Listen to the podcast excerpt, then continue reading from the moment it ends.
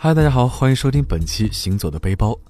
本节目是由喜马拉雅与 VS Club FM 联合播出，我是今晚的主播揭阳。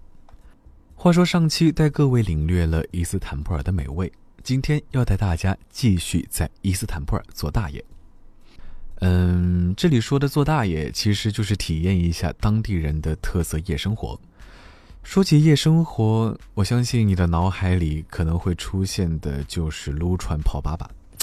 但是在土耳其是非常时兴抽水烟的，年轻人三五成群的聚在一起吞云吐雾。你一定在咖啡馆里见过那种巨型的玻璃瓶，然后连着好几根软管，那个就是水烟壶。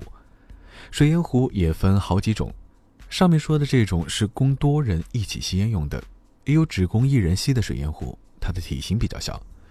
水烟壶除了用玻璃制作外，还有用瓷器、金属制作。高级的则可能采用波西米亚水晶或者是中国的陶瓷制成。烟锅一般用铜或者陶土制作，烟嘴则用陶瓷或者石质材料。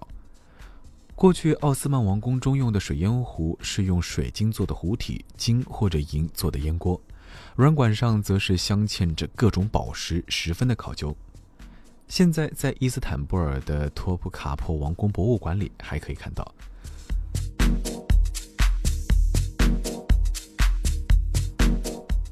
不过话说回来，其实抽水烟对于土耳其人来说其实是舶来品，也是从外国传过来的。因为它最早盛行于古印度，一开始印度人抽的是可可的壳，他们通过麦秆把烟吸进去。阿拉伯人很快就学会了，并将之取名为纳尔济尔，但是他们不抽可可的壳，改抽可可。后来又传至波斯及土耳其，土耳其人从16世纪起便开始抽水烟。水烟壶等抽水烟需要的工具被称之为纳尔吉赖，它们一般呈圆锥形或者圆柱形，分为上下两层，底层放水，顶端金属烟锅里放烟叶或者炭火，中间有直管相通，壶周围有几根软管，软管头上安着一段直管和烟嘴，吸烟者分持直管的部分，然后通过烟嘴吸进经水过滤的烟壶。正如咱们中国喝茶有茶道一样，吸水烟其实也是有烟道的。整个制作过程需要好几个小时。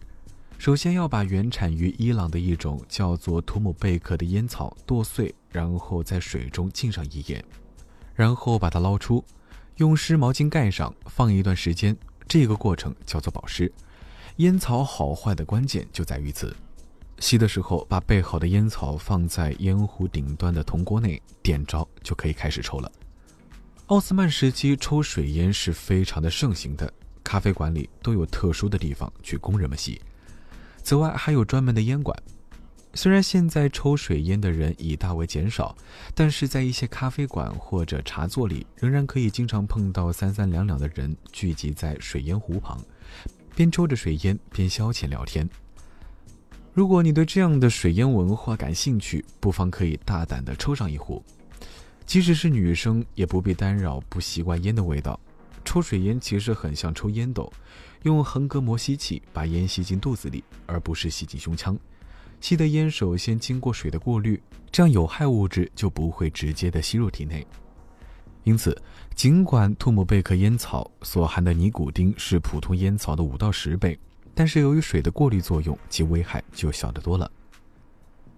伊斯坦布尔有一个地方叫做松林坡，曾是拜占庭时期帝王打猎后的休憩之所。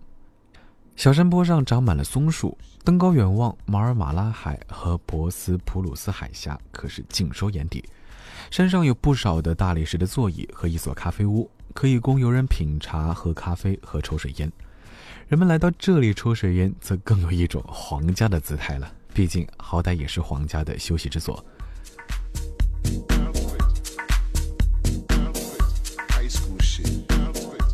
去到土耳其，另外一个不可以错过的娱乐项目就是土耳其浴了。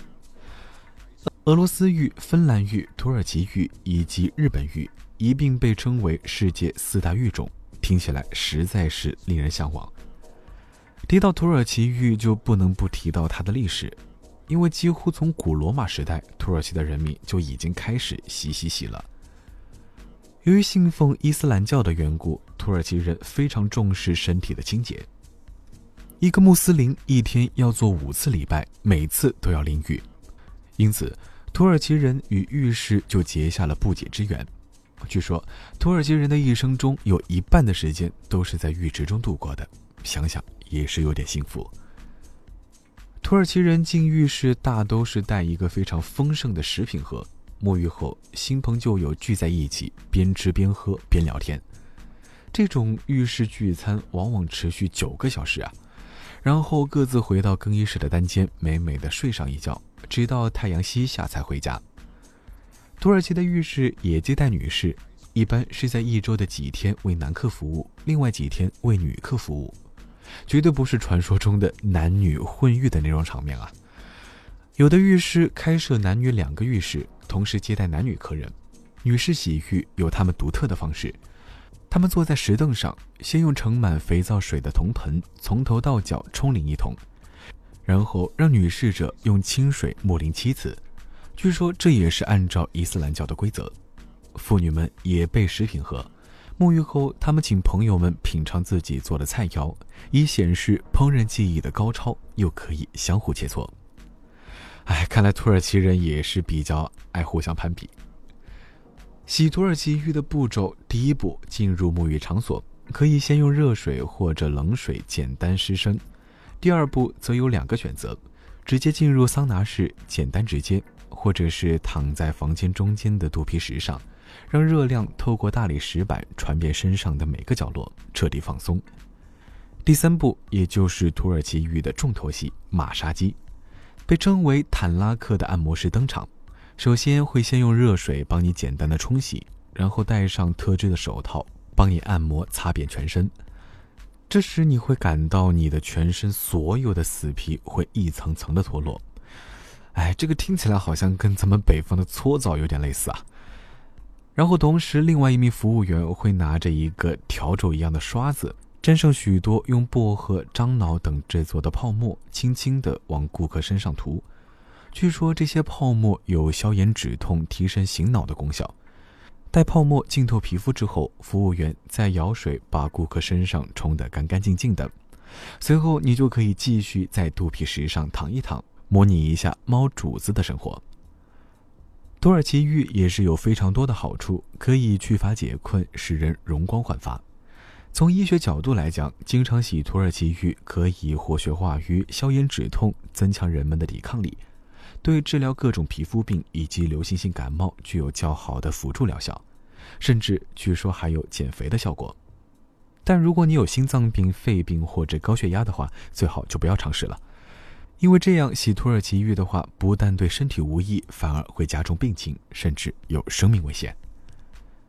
如果你想尝试土耳其浴的话，那么伊斯坦布尔老城区的恰阿奥卢浴室是土耳其最著名的浴室，它始建于1714年。19世纪，英国画家汤姆斯·阿隆曾来此游历，绘制了大名鼎鼎的恰奥阿卢浴室铜版画。此后，阿隆的铜版画流传到欧洲各国，恰阿奥卢浴室也成为土耳其浴的象征。其他比较知名的就还有哈塞奇土耳其浴室，是苏丹苏莱曼为他的妻子而建的，由伟大设计师斯南在16世纪建造完成。所以说，在伊斯坦布尔泡土耳其浴是一件非常有历史感的事情。不过，现今的土耳其浴室不仅仅传承了土耳其的古老工艺，还配合现代技术，在不破坏传统风俗的情况下，为洗浴文化提供了更多的科技感。好了，今天的节目就到这儿，请继续关注每周五晚上《行走的背包》，用耳朵走遍世界。我是揭阳，想给我留言的朋友，请搜索微博艾特钱大江给我留言。我们下期再见，拜拜。